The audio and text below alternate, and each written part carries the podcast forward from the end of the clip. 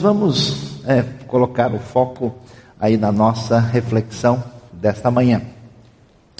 Nós estamos falando sobre o Sermão do Monte. O Sermão do Monte é a coleção dos ensinamentos mais famosos de Jesus. Nós falamos, por exemplo, sobre as bem-aventuranças em Mateus capítulo 5. Depois falamos aí como é que Jesus ensina a respeito de alguns temas importantes. Na semana passada falamos sobre como é que fica essa questão da lei. E depois de falar que a expectativa é que essas pessoas que estão em sintonia com Jesus, já que o reino chegou, e o sinal de que o reino chegou é que muita gente está recebendo a manifestação do poder de Deus, muitas pessoas têm sido curadas, é, libertas de espíritos maus, de poderes é, muito negativos, e Jesus está presente fazendo essas atividades. E aí Jesus vai começar a ensinar ensinar algumas coisas que têm sintonia com isso. Já que o reino chegou e que se espera que esses seus discípulos venham manifestar a vontade de Deus, que está expressa na lei e que não foi entendida pelos religiosos, como é que as coisas são diferentes? E Jesus vai começar a falar agora sobre oração. E qual que é o problema que a gente tem quando a gente pensa em oração? Porque, por incrível que pareça, se a gente for fazer uma estatística hoje, vou deixar até vocês assustados, é muito provável que os pagãos façam mais oração do que os cristãos. Se você for ver a religiosidade no mundo aí afora, as pessoas que não têm sintonia com Jesus e com seus ensinamentos fazem uma série de atividades rituais muito envolvidas com aquilo que eles chamam de oração. Aliás, Dependendo da situação, todo mundo faz oração. Já descobri isso no avião. Quando o avião começa a ter turbulência, vira uma reunião de oração automática. Você olha para o lado, está todo mundo fazendo um monte de sinais. Lá você vê que o fervor é profundo e bate forte aí na vida das pessoas, independente do que eles acreditam. Até ateu faz oração forte na hora. Então é interessante isso. E Jesus vai começar a mostrar como é que a gente tem conexão real com Deus.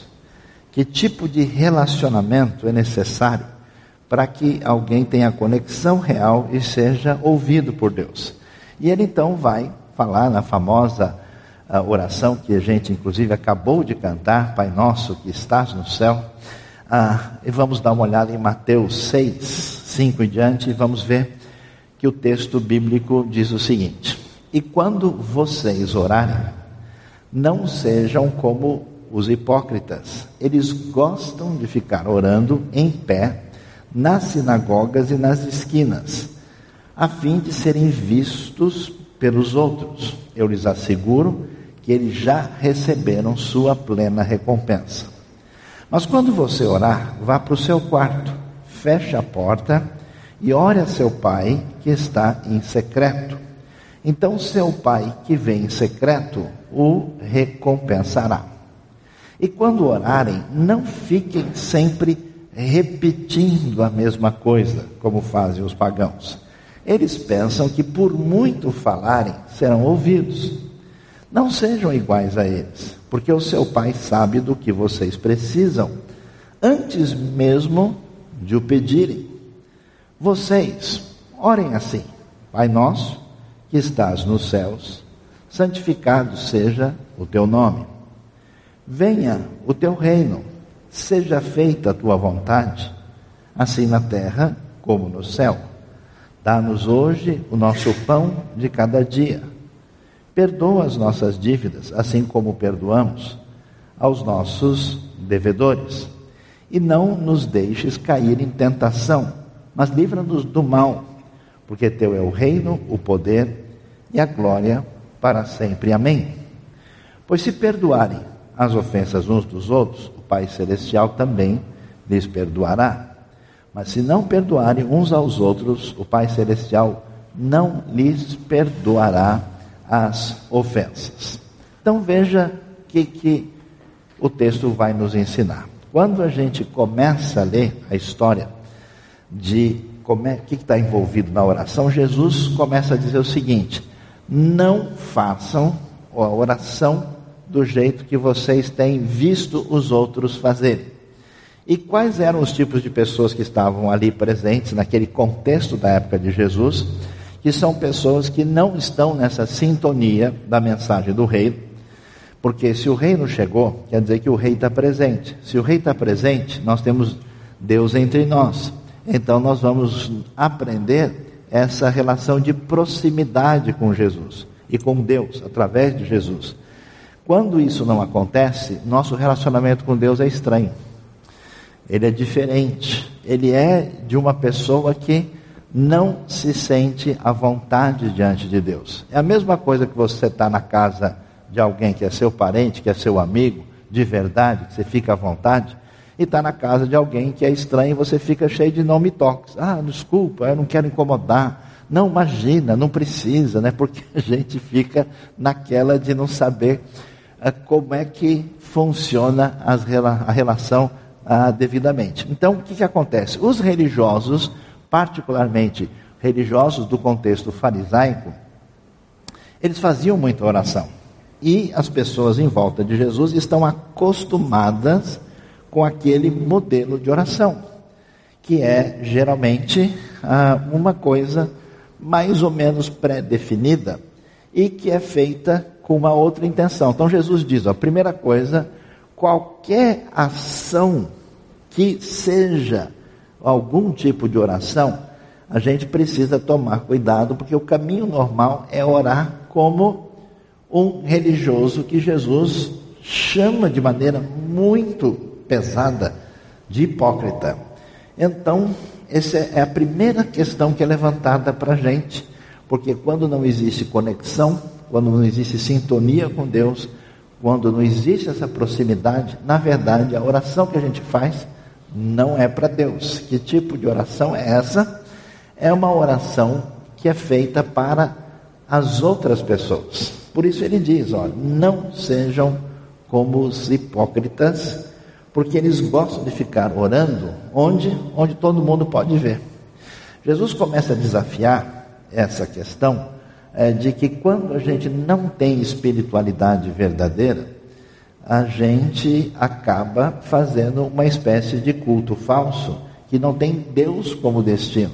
O destino envolve a glória da pessoa e principalmente na sua relação com os outros. Então, esses religiosos faziam isso. O que, que eles gostavam de fazer? Ficar orando em pé, nas sinagogas, claro, porque o contexto todo é judaico, e nas esquinas, com que objetivo? A fim de serem vistos pelos outros. Então veja que coisa interessante, a gente já começa a ter que pensar sobre esse assunto agora. Toda vez que a gente acha que a gente cumpriu qualquer é, atividade religiosa, barra espiritual, bíblica, evangélica, não sei o que mais, e a gente fica falando para todo mundo, a gente já não está muito em sintonia com o que ensina Mateus, porque facilmente aquilo que a gente vai fazer tem em vista principalmente as outras pessoas e a imagem que as outras pessoas vão ter da gente. E essa fraqueza vem de um coração distanciado de Deus, que não se relaciona com Deus de verdade. Por isso, o que sobra é esse produto social da religião, que é como que as outras pessoas vão me ver positivamente e depois vão falar bem de mim. E a coisa fica bastante complicada. Existe uma verdadeira recompensa profunda na relação verdadeira com o reino, mas essas pessoas que foram por esse caminho já receberam sua plena recompensa. E Jesus então vai né, é, dizer uma coisa interessante: a oração verdadeira é a oração que é feita quando ninguém está vendo. Né? Se a gente quiser aprender como é que ora de verdade, de preferência, assim, pede para uma criança fazer, especialmente se não tem ninguém, nenhum tio perto para dizer, nossa, que bonito, não, senão ele entra no mesmo caminho. Mas a oração feita com o coração aberto, sem a intenção de mostrar alguma coisa para as outras pessoas. Então ele diz, ó, quer orar de verdade? Vá para o seu quarto. Né? Por que, que é difícil fazer oração sozinho em casa sem ninguém ver? Exatamente, não tem ninguém para bater palma, não tem ninguém para dar um tapinha nas costas falando, nossa, como o irmão é uma benção, né? como a sua vida é maravilhosa, né? Então, vá, né, ore ao seu pai que está em secreto, e o seu pai que vê em secreto o recompensará, mostrando para a gente que toda questão é, desse momento que envolve a busca da presença de Deus não pode se tornar em glória própria para a gente. É, ou seja, todo culto sempre corre o perigo de ser um momento de idolatria, um momento que o foco desaparece e a gente não faz oração de verdade. Eu me lembro de uma palavra do pastor Manuel Tech, que está aqui com a gente, mencionando uma recomendação especial do Dr. Martin Lloyd Jones, quando ele dizia que o perigo maior quando a gente vai orar em secreto é a gente mesmo ficar vendo a gente orando. Então a gente tem que botar a gente para fora do quarto também, e isso é um pouco complicado. Pois é. Portanto, a oração que não é do reino, a oração que não está em sintonia com essa realidade de que o rei chegou e que esse rei trouxe o reino de Deus que já está presente, que está entre nós e que o nosso objetivo é essa conexão profunda de coração, ela é apenas social, né? ela é apenas uma realidade para fazer sentido no contexto diante das outras pessoas, ela é vazia. Por isso que é interessante, presta atenção como orações públicas tendem a ser irrefletidas e tendem a ser repetitivas. Porque chega uma hora que aquilo que a gente fala, que a gente canta, a gente não pensa mais, vai no automático.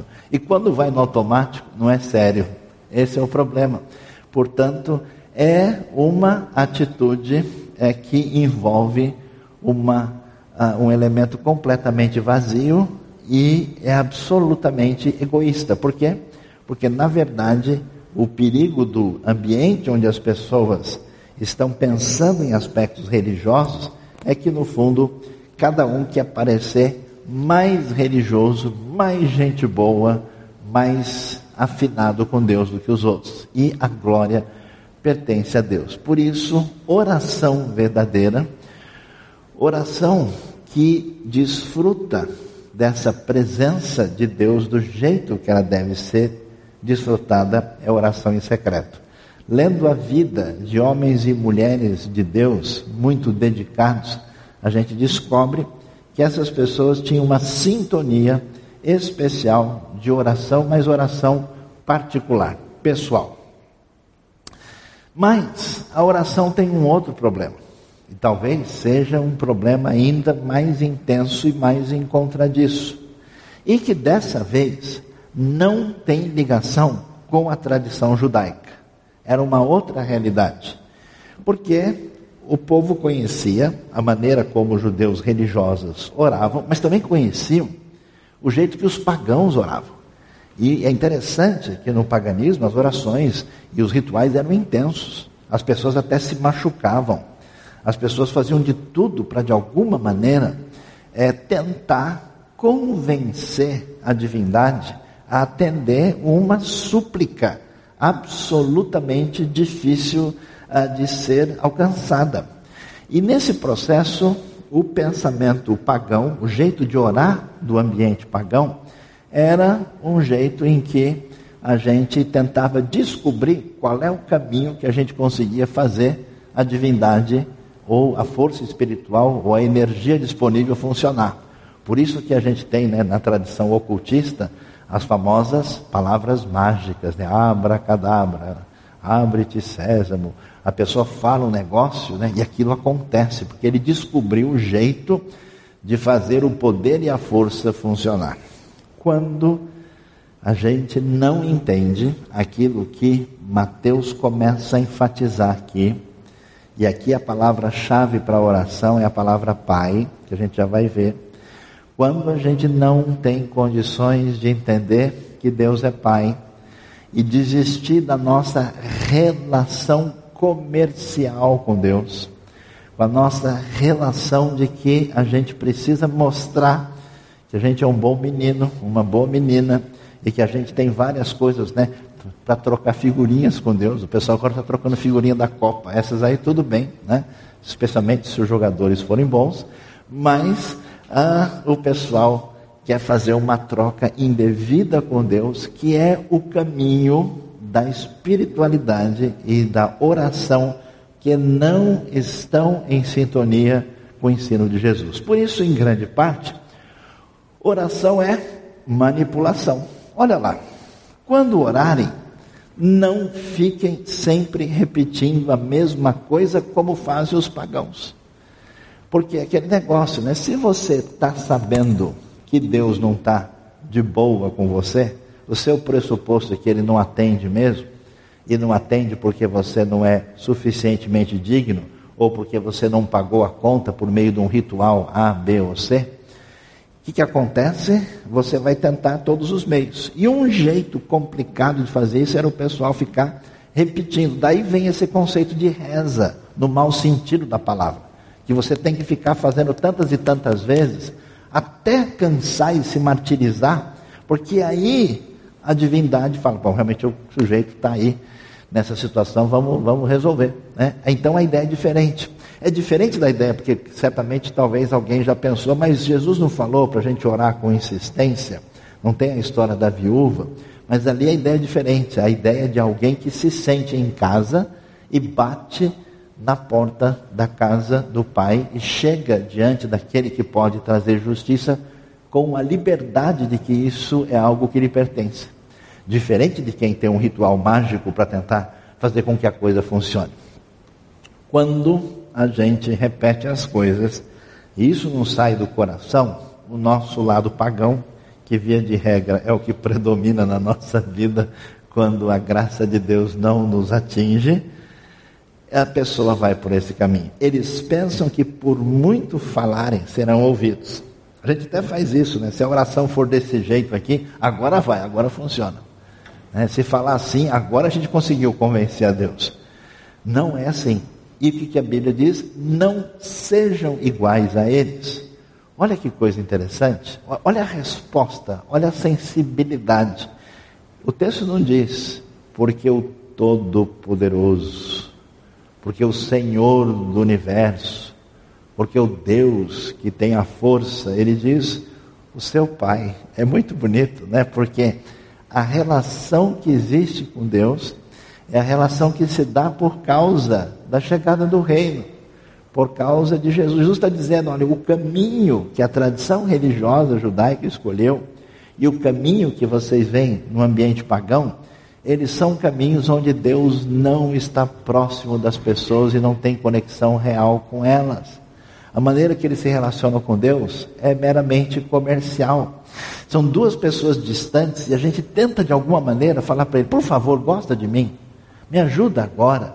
Eu sei que não dá, mas eu vou dar um jeito de forçar a barra para ganhar alguma coisa nessa história. Mas Jesus diz que Deus é Pai. Isso quer dizer que Ele está próximo. Quer dizer que você é filho. Quer dizer que você tem direitos. Quer dizer que você é herdeiro quer dizer que você pode se aproximar dele completamente. Você pode, quem é que vai acordar alguém de madrugada e diz: "Me ajude"? Só alguém que tem a liberdade de fazer isso com alguém muito chegado.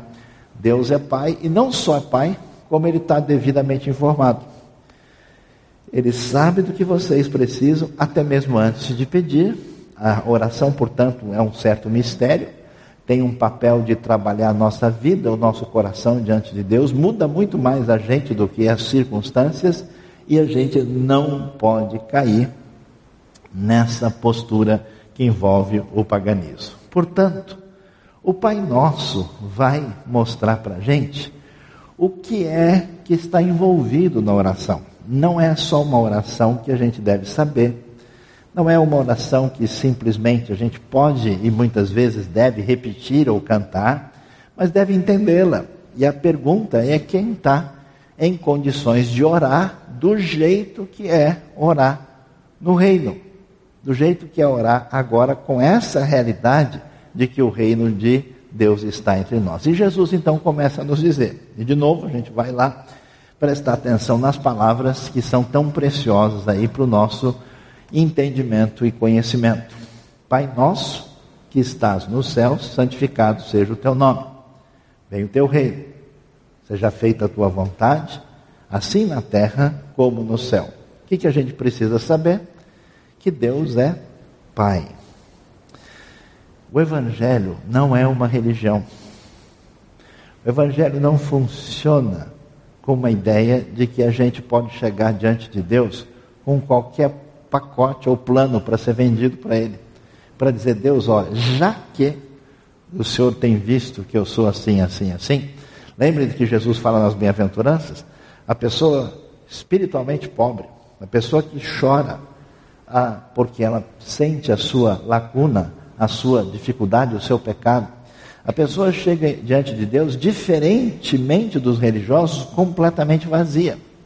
É interessante que o Evangelho surpreende a gente, porque, preste atenção nisso, o convite do Evangelho é para a gente se arrepender dos pecados.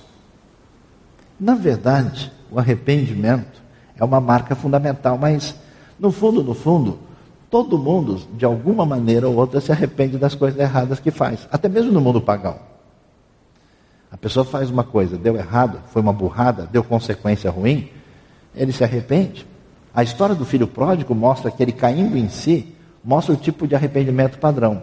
Só no Evangelho a gente se arrepende da nossa justiça, das coisas boas que a gente faz. Só no Evangelho a gente reconhece que tudo aquilo que a gente pode apresentar para Deus como material de negociação e espiritualidade é trapo de imundícia, não serve para nada. Só no Evangelho a gente chega sem nada diante de Deus num tipo de arrependimento pleno. Por quê? Porque é igual o coração de uma criança confiante, que ele vai ser completamente aceito, porque Deus é Pai. Então, se a gente vai orar com a sensação que Deus apenas é poderoso, que Deus apenas é criador e sustentador do universo, essa oração ainda não encontrou o reino. Porque o reino é saber que Deus é Pai, ama profundamente em Cristo, eu sou plenamente aproximado dele. Isso significa conexão real. Isso significa ousadia espiritual. Porque eu posso sair correndo e pular no colo do Pai, porque Ele é meu Pai. Ele me amou, Ele me perdoou, Ele, me vê através de Cristo, eu tenho plena liberdade. Deus não quer nada que você possa tentar oferecer. Essa barganha é ridícula. Portanto, quem não entende isso nunca vai orar de verdade. Deus não é apenas o grande Criador, não é somente o Deus Todo-Poderoso, não é apenas aquele que sustenta tudo. No Pai Nosso, do jeito que Jesus ensina, Ele é Pai e o nosso coração precisa estar nessa sintonia. E é interessante que ele é pai, mas tem mais gente nessa creche. Porque todo mundo é adotado. Apesar de ser adotado, nós estamos em casa porque ele nos adotou, filhos por adoção em Cristo Jesus. Mas só que ele é pai nosso. Porque ele é pai nosso, isso significa que ele é pai meu, mas também da comunidade. E olha só que coisa interessante. Vocês lembram de que Jesus já vai já já chegar nisso. Jesus acabou de mencionar que o foco de Deus tem a ver com o amor a Deus e ao próximo. Portanto, não é possível ter sintonia com Deus se a gente não tem sintonia com os outros irmãos. Tem irmão que é uma benção, mas tem irmão que precisa de oração forte. Amém? Vou até tomar água depois. Né? Amém, pessoal? Vamos, vamos orar. Tem uns irmãos que, que são complicados, né? Tem gente que reclama de Deus. Deus, você não pode arrumar uns irmãos melhores, né? uns irmãos mais tranquilos. Irmão, tem irmão que torce para o time errado, tem irmão que faz cada coisa, né? Então, Deus é Pai, mas é Pai nosso. Quem ora, atenção, precisa ser igreja. Precisa ser comunidade. Tem gente que tem medo da igreja. Por quê? Egoísmo puro. Não quer ser incomodado. Às vezes se acha muito, ou às vezes até se acha pouco. Né? Ele fala, ah, eu vou lá só complicar a vida dos outros. Pode vir, a gente complica junto, a gente ajusta aqui, damos um jeito. Né? Ah, tem gente que de fato tem receio dessa relação, mas Jesus diz: ó, o desafio é a gente ser duas coisas, filho e irmão ao mesmo tempo. Por isso, essa oração não tem na Bíblia a oração do Pai meu. Pai meu que está lá em casa, né? santificado seja a nossa comunhão absolutamente particular, né? seja bendito o teu nome somente na minha sala. Não funciona, não tem essa oração. A oração é apócrifa, ela é herética. Por isso, Deus é Pai nosso e por isso, oração verdadeira que liberta o coração é a oração que abre o nosso coração para os outros também. Por isso é necessário ser em comunidade. Eu acho espetacular que a oração de Jesus não é a oração do pidão. Porque como tem crente pidão nesse mundo? Ele só sabe pedir. O bicho pega, o cara começa, né? Ah, a oração começa buscando o mais importante, que é a relação e a comunhão, que preenche a nossa vida de verdade, porque nós temos fome e sede de graça. Essa graça se manifesta com o Pai, que nos torna filhos e irmãos dos outros que foram alcançados. E quando essa graça atinge o nosso coração, é como sarar de uma doença ah, que complica a nossa digestão espiritual. Quando alguém está doente, só quer comer tranqueira, coisa ruim, ou não quer comer coisa boa que precisa. Quando a pessoa é né, sarada, ele começa a ter desejo de coisas que valem a pena. Então, o coração de quem ora começa a ficar assim ligado em Deus. Quando a gente não está na sintonia do reino, a gente só quer pegar as coisas que Deus dá. É igual criança mal educada, só que é bombom, dadinho, lembra aqueles dadinhos pequenos? Isso é dos tempos de ontem, não pode falar essas coisas que revelam alguns segredos, né? Pingo de leite, né? Coisas. Então a pessoa só quer pegar esses elementos ah, porque ele não enxerga os seus pais. Da mesma maneira, quando a gente só quer bênção de Deus, a gente não enxerga Deus. Mas quando a gente recebe essa graça e de fato Deus se torna essa realidade, o que, que a gente vai querer? A gente vai querer pôr uma roupa especial para Deus. A gente vai querer servir uma coisa diferenciada para Ele. A gente vai ter desejo que o nome dele receba a maior atenção possível. Na linguagem da oração é: santificado seja o teu nome. Quem ora deseja que Deus seja considerado especial, santo, diferenciado. É uma das coisas mais bonitas que eu já vi na minha vida. Quando a gente é atingido pelo Evangelho e a pessoa vai falar de Deus e ele fala um monte de coisa estranha, mas que são da hora. Deus, o Senhor é massa, você é demais. Oh, Deus, vai um abraço aí. Né? É, é, é coisa, a pessoa fala frases não religiosas e que representam esse desejo de Deus ser comemorado, celebrado. O teu nome, ó Deus, eu quero que fique na vitrina. Eu quero que seja uma coisa especial, porque a pessoa encontrou de fato a conexão. Ele está em contato real com Deus. Ele sabe que ele está sendo ouvido e atendido. E aí o que acontece? Quando o reino chega dentro da vida da gente, a gente fica de boa a gente fica em paz. Deus cura a nossa ferida, Deus ajusta a nossa confusão, Deus põe um monte de coisa que a gente nem entende direito, mas Ele arruma. E a sala interna que fica no lugar, estava uma bagunça, né? Era meia em cima do sofá, sapato na geladeira, né? Estava uma bagunça danada, e aí a graça de Deus arruma. E como isso arruma, o que quer dizer isso? Quer dizer que dentro da gente ficou debaixo do reino ficou debaixo do domínio. Quem sente a coisa arrumada aqui dentro, que quer? Quer ver arrumado lá fora. Por isso que quem é alcançado pela graça ama missão, a missão da igreja, ama a evangelização, ama a proclamação. Então o que, que ele quer? Deus, puxa vida, depois que eu descobri que o Senhor é Pai de verdade, e o que o Senhor fez com a tua graça, eu quero que o teu reino venha para que a tua vontade, que é tão espetacular, seja feita na terra como no céu. Meu desejo, Deus, é ver isso. Quando a gente está fora do reino, quando nós estamos no nosso paganismo, A gente quer usar Deus para fazer com que aquilo que a gente acha legal, que a gente acredita que vai nos preencher, Deus dê um jeito de conseguir para a gente, porque Ele tem mais força. Mas quando a gente está em sintonia com o Rei, quando a gente aprende a orar a oração, que não é a oração da religião, que não é a oração pagã, a pegada é outra, o caminho é outro. O que a gente sonha, o que a gente deseja é: venha o teu reino, venha o teu reino. Eu quero ver o reino de Deus chegar. Quem ora, aguarda o rei. E aí ele prossegue e vai agora, finalmente, né? Demorou, mas chegou, né? É igual padaria lotada, demora o pedido. O pedido chegou só agora. Muita oração, pouco pedido, né? Esse deve ser o nosso slogan. E aí ele começa a pedir. E o que, que ele pede? Olha que coisa interessante. Ele vai dizer Dá-nos hoje o nosso pão de cada dia, perdoa as nossas dívidas, assim como perdoamos aos nossos devedores. Dá-nos o pão nosso de cada dia. É interessante isso.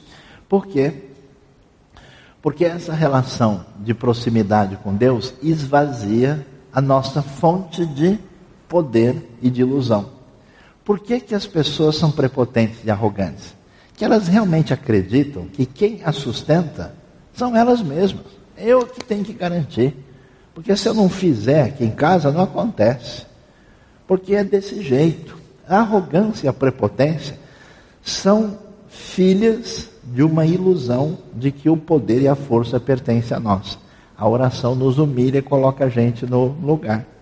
Porque amanhã você pode nem funcionar mais você não se sustenta de fato. O poder pertence a Deus. Por isso a humildade é a humildade de pedir a Deus o pão que representa o reconhecimento de que a gente precisa de sustento e o nosso sustento vem de Deus. Nós precisamos pedir porque é Deus quem dá. Como eu escuto coisas assim, é, não adianta ficar pedindo, esperando que as coisas vão cair do céu, porque não cai. Será? Não sei não, hein? Há controvérsia sobre isso, né? Você está garantido. A gente não tem poder. De repente a coisa muda.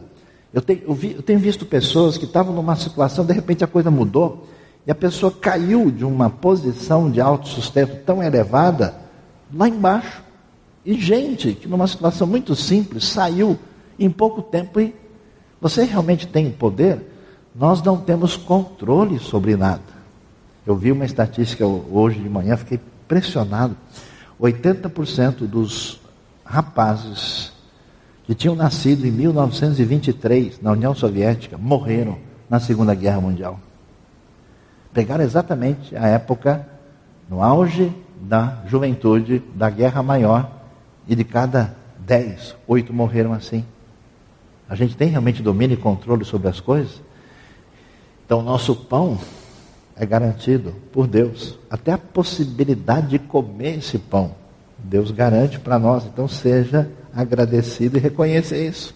Agora, esse pão não é só o seu, é o pão nosso. Não tem jeito. É o pão, é o pão que, que tem a ver com quem faz parte da comunidade. Você nunca está sozinho, isolado. Não construa uma torre particular, você vai cair dela. Não é assim. E é interessante. A, a, Bíblia é um espetáculo. Que pão é esse que a gente tem que pedir de cada dia? Porque com o tempo, a gente começa a achar que porque a gente aprendeu muito, porque Deus abençoa a nossa vida, a gente começa a achar que a gente tem estoque, né? Não, tá bom. Eu já sei demais. Eu não preciso estudar tanto. Isso eu já conheço. Eu não preciso orar. Eu já orei bastante antes de ontem. Tem estoque de oração que dá para 15 dias. Eu enchi o tanque semana passada, está tudo bem, tranquilo. Né? Não, eu, eu não. Imagina, se eu for hum, a, a, a, celebração, eu já fui. Se eu for uma vez por mês, está bom demais, já encheu. Ninguém sobrevive sem depender do Pai todo dia. Cada dia você precisa baixar a cabeça e dobrar o joelho de novo. Por isso o pão nosso é de cada dia. Não dá para fazer estoque. Estoque de espiritualidade não funciona. estoque que a gente faz né, é igual o maná. O maná é muito show de bola na história do maná, né? Porque ele caía ia uma vez por dia. E aí os caras tentavam fazer estoque. E a Bíblia diz que deu bicho. Não adianta você criar o seu estoque de espiritualidade, que espiritualidade que não é do reino, que não é do Pai, dá bicho. Não funciona. E depois Deus dizia: quando chegar o Shabat, vocês peguem para dois dias. E aí no dia certo não dava bicho. Dá-nos o nosso pão de cada dia. E é interessante. O que, que a oração falsa produz? Senso de controle. Senso de barganha com Deus. Senso de justiça própria. Que é um caminho de destruição. Porque esse já é o nosso problema é autonomia, autossuficiência. Não leva a lugar nenhum. Por isso é interessante que a história da religião é uma história de guerra, é uma história de morte. Toda vez que a religião nasce, ela produz assassinato. Começa com Caim e Abel. Porque é a independência humana. É o caminho da autonomia. E usa o nome de Deus para fazer o que quer. Não tem nada a ver com o Pai. Por isso que a oração verdadeira e a espiritualidade que vem do relacionamento da graça e do Pai, ela produz o quê? Perdão.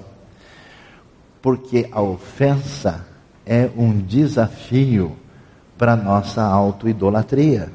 Eu me acho o máximo. Como assim alguém falou mal de mim? Como assim alguém não me prestigiou? Como assim a pessoa fez isso comigo? Como assim? Dá uma olhadinha na vida de Jesus e dos apóstolos, vai ficar mais calmo. Está nervoso, né?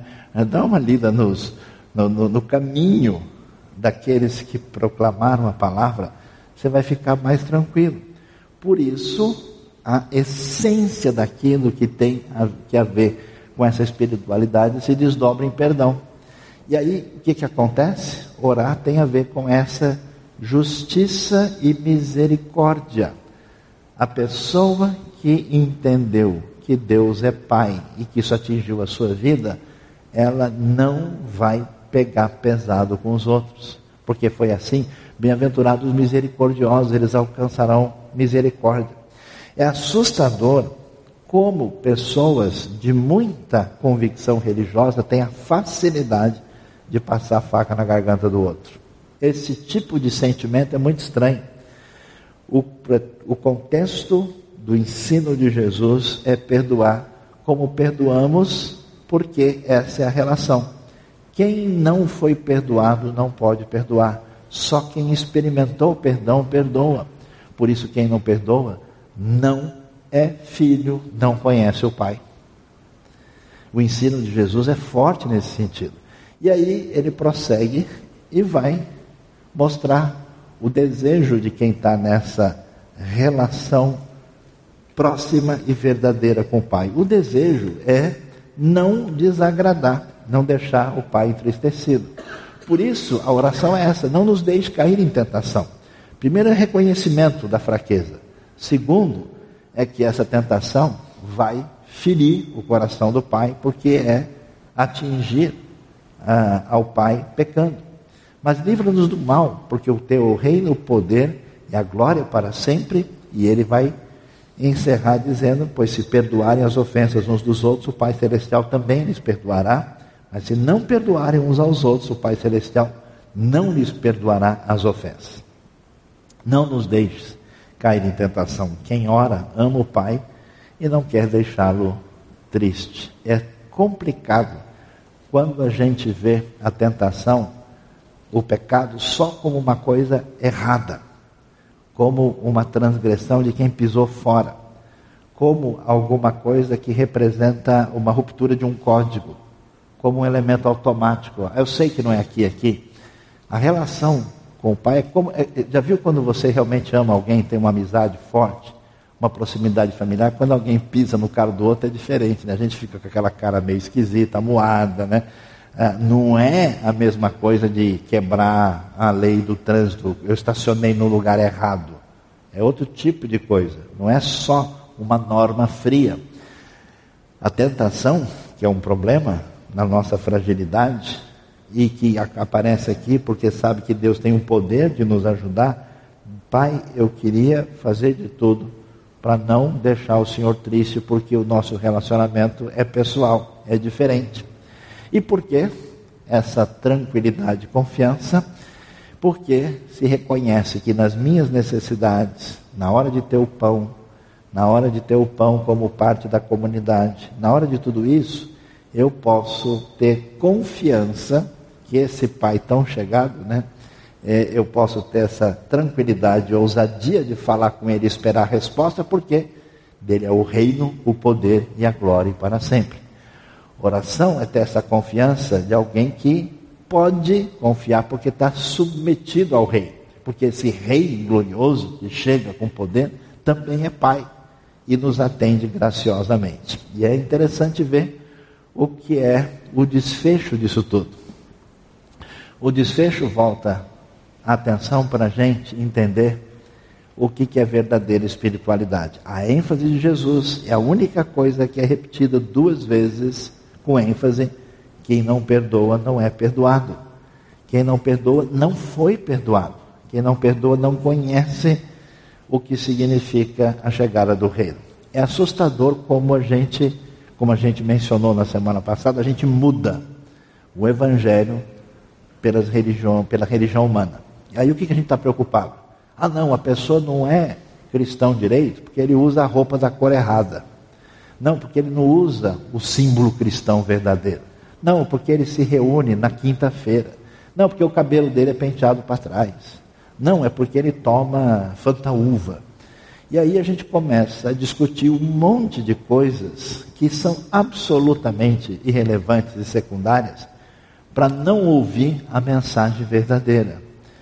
Que Deus é Pai, Ele quer esse relacionamento, e se Ele é Pai, Ele nos dá os irmãos, e o que é inegociável é a relação com o perdão. E o que, que tem aqui? Lembra como é que fica? O que, que Jesus diz? A vontade de Deus está na lei. A marca disso estava nos Dez Mandamentos. Eu digo para vocês: tem duas coisas que realmente mostram, literalmente o texto diz que todos os mandamentos estão pendurados nesses princípios que é amar a Deus e amar o próximo. Onde vai chegar o Pai Nosso? Exatamente aí. Pai Nosso vai mostrar para a gente que quem ora está em sintonia com aquilo que importa. O relacionamento dele com Deus não é de negociação comercial, business. Não é esse. É alguém que fala com o seu pai. Ele aprendeu, descobrindo que Deus é pai, a amar a Deus. E como ele ama a Deus e a graça o alcançou, isso muda o tipo de relacionamento que ele tem com os outros, com o próximo. Por isso, a marca de quem ora é perdoar. Oração é ligada a Deus e ao próximo, está relacionada com a ênfase anterior que Jesus apresenta para nós.